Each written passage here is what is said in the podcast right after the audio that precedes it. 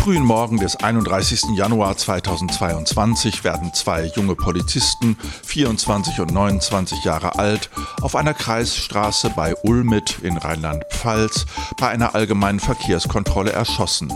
Sie haben die beiden mutmaßlichen Täter offenbar beim Wildern ertappt.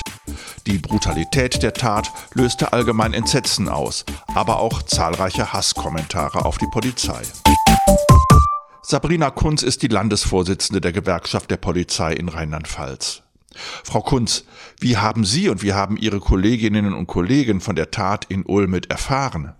Ich bin morgens um Viertel nach vier aufgestanden, war morgens noch laufen, bin gerade aus der Dusche gekommen, das muss so gegen kurz nach fünf gewesen sein. Da habe ich die erste Sprachnachricht von einer Kollegin bekommen, die dann sinngemäß äh, eingeleitet wurde mit Sabrina, es ist was ganz Schlimmes passiert. Und das hat dann auch nur wenige Minuten gedauert. Äh, da ist mein Handy im Grunde genommen übergesprudelt von WhatsApp-Nachrichten. Frau Kunz, Sabrina, hast du, haben Sie schon gehört, da bei Ulmit im Bereich Grusel soll es zu einer Schussabgabe auf äh, eine Kollegin und einen Kollegen gekommen sein. Das hat sich innerhalb der Polizei über die Social-Media-Kanäle, über die persönlichen Kontakte und WhatsApp-Gruppen in einer unheimlichen Geschwindigkeit verbreitet, so auch im Saarland.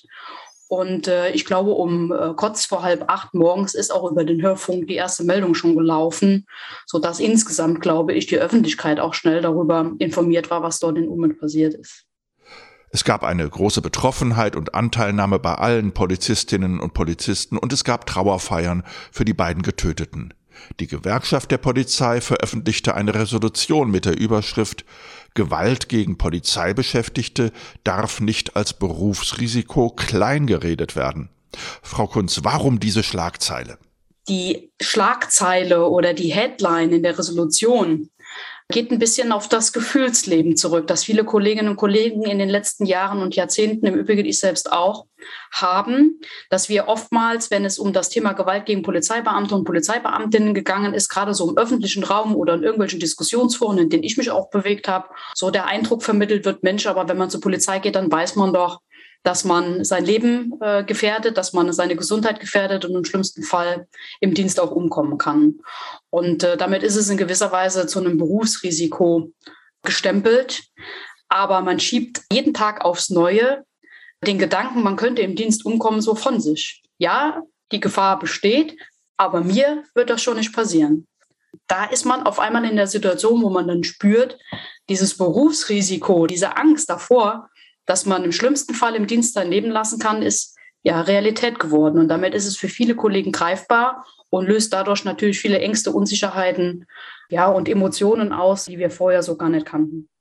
Besonders hässlich waren die Reaktionen in den Social-Media-Kanälen. Da gab es nicht nur Anteilnahme, sondern die Tat löste auch viele Hasskommentare auf die Polizei aus.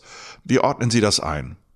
Heute leben wir in einer Situation, in der viele Menschen sich in einer medialen Blase bewegen, so nenne ich sie jetzt einfach mal, in einer Kommunikationsblase, wo es dann vielleicht auch nicht geächtet wird, sondern unter der Gruppe legitim ist dass man Polizisten umbringen will, dass man den Staat scheiße findet, dass man äh, staatliche Institutionen untergraben muss, weil niemand in dieser Gruppe dort eine andere Auffassung vertritt. Insofern ist das, was jetzt nach Ümit im Netz passiert ist, für uns auch kein neues Phänomen zeigt aber, wie abgebrüht in Teilen in diesen Gruppen, in diesen Blasen nicht nur gedacht, sondern wie abgebrüht heute auch Meinung offen kundgetan wird. Insofern waren wir auch bis heute sehr dankbar, dass die Ermittlungsgruppe Hate Speech, die dort im Landeskriminalamt auch eingesetzt ist, die Ermittlungen aufgenommen hat, da sehr intensiv auch gefahndet und ermittelt hat.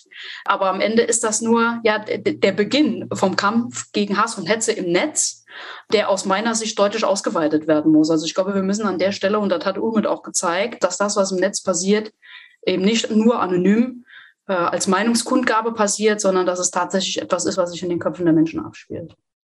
Und was dann ja auch zu Taten führt, wie zuletzt in Ulmit. Es war auffällig, wie schnell die Täter ermittelt werden konnten. Frau Kunz, woran lag das? Es ist dem glücklichen Umstand geschuldet, dass die äh, beiden Kollegen, also die Kollegin Jasmin und der Kollege Alexander, es geschafft haben, Ausweisdokumente ausgehändigt zu bekommen und dass die oder der Täter es nicht geschafft haben, die in der Dunkelheit nochmal an sich zu ziehen oder an sich zu reißen, bevor sie das Tatgeschehen verlassen haben, weil man davon auch möglicherweise ausgehen muss, dass sie vielleicht Sirenen gehört haben, dass sie äh, den Streifenwagen haben kommen hören oder, oder, oder, dass sie also im Grunde genommen die Tatätigkeit verlassen haben, ohne die ähm, Ausweisdokumente am Ende dann erfolgreich dann auch zu finden. Beim mutmaßlichen Haupttäter wurden im Anschluss jede Menge illegale Waffen gefunden.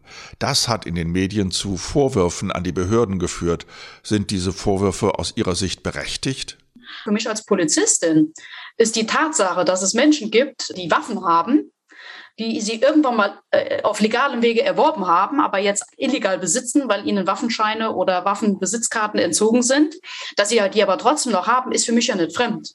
Dass man sich denkt, wie kann es denn sein, dass man im dienstlichen Kontext Menschen hat, bei denen man strafbares Verhalten feststellt. Der Besitz einer Waffe ohne Genehmigung und ohne Erlaubnis ist ein gutes Beispiel dafür. Man beanzeigt das, man bringt das auf den Weg und äh, diese Straftat bleibt dann entweder ungesühnt oder ungestraft oder aber äh, wird mit einer Geldstrafe oder wie auch immer dann abgeurteilt.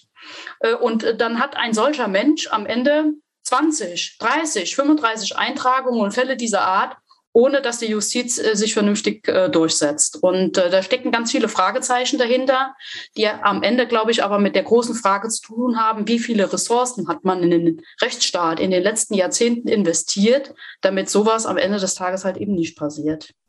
Welcher Handlungsbedarf besteht, damit solche Taten wie die Morde von Ulmit in Zukunft vielleicht nicht mehr passieren? Also wir sehen nach der Tat in Ulmit ganz viele Handlungsbedarfe, die zumindest mal jetzt konkretisierter werden müssen, weil auch die Öffentlichkeit jetzt wahrgenommen hat, dass dort etwas in unserer rechtsstaatlichen Durchsetzung verrutscht ist. Und äh, da zählt für mich auf der einen Seite äh, dazu, ähm, dass man auch mal in den Blick nimmt, wo sind denn Vollzugsdefizite? Also ich glaube, die Regelungen, die wir haben im Waffenrecht, die sind gar nicht so schlecht. Aber wie werden sie denn am Ende auch überwacht und kontrolliert? Insofern, glaube ich, kann man da schon sagen, dass es dann einen Handlungsbedarf gibt. Es müssen am Ende aber auch Menschen bei, die diesen Auftrag dann auch erledigen und erfüllen. Also kann es die Waffenbehörde sein, ein Mitarbeiter einer allgemeinen Ordnungsbehörde, der oder die zu einem solchen Typen wie dem Täter hier in, äh, in Ulmit nach Hause fährt und überprüft, wie viele Waffen der noch hat. Dann mag ich mir gar nicht ausmalen, welches Szenario passieren kann, äh, wenn jemand dann als ungeschützte Vollzugskraft äh, Mitarbeiter einer Behörde bei so jemandem vor der Tür steht. Also ich glaube, wir müssen lernen anzuerkennen, dass es nicht nur gute in unserer Gesellschaft gibt, sondern dass es eben auch böse Menschen in unserer Gesellschaft gibt und dass der Rechtsstaat einiges nachzuholen hat, um dem in gewisser Weise auch Parolie zu bieten. Vielen Dank, Frau Kunz. Ich habe mich mit Sabrina Kunz, der Landesvorsitzenden der Gewerkschaft der Polizei in Rheinland-Pfalz, über die Morde an der Polizistin und an den Polizisten in Ulmit unterhalten und über die Lehren, die daraus zu ziehen wären. Bis zum nächsten Podcast.